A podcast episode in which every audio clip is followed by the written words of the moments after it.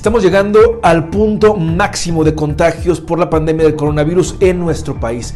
En la entidad, los guanajuatenses hemos respondido de una forma muy sensata ante esta problemática, a pesar de que aún hay muchas personas que se rehusan a entender la gravedad de esta pandemia. Por eso es importante quedarnos en casa hoy. Más que nunca, no hay que bajar la guardia. Arrancamos con la información, es la tercera, de correo al punto. Sujetos armados emboscaron y ejecutaron a un policía municipal que circulaba sobre la carretera estatal a Paseo el Alto Jerecuaro. De manera extraoficial se supo que el elemento se dirigía a su vivienda cuando fue interceptado por hombres armados. El ataque fue reportado alrededor de las 11 de la mañana cerca de la comunidad de Santa Isabel.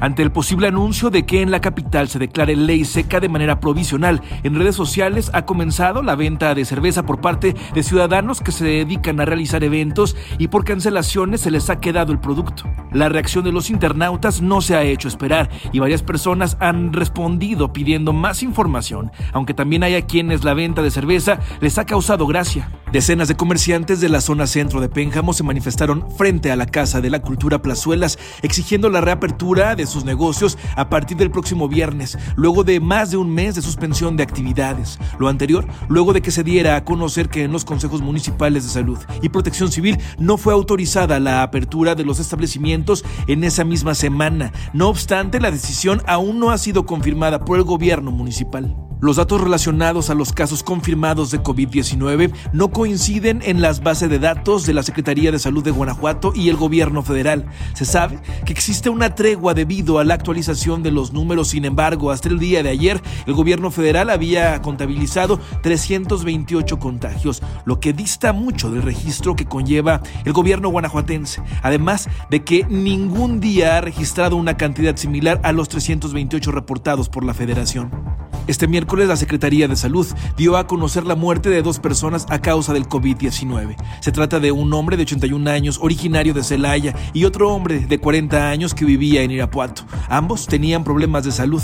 En cuanto a la cifra de contagios, las autoridades informan que se sumaron 29 casos más, siendo ya 446 en el estado. Cabe destacar que este ha sido el segundo día con más contagios registrados en 24 horas, solo por detrás del 30 de abril cuando se registraron 31 casos. El secretario de la Comisión de Salud de la Cámara de Diputados, Héctor Jaime Ramírez Barba, denunció que por falta de planeación del gobierno federal en el país no hay vacunas para prevenir al menos 10 enfermedades como el sarampión, la rubeola y el rotavirus. Señaló que la contingencia sanitaria no debe distraer la atención tampoco de este grave problema del cual deja vulnerable a los niños y adultos.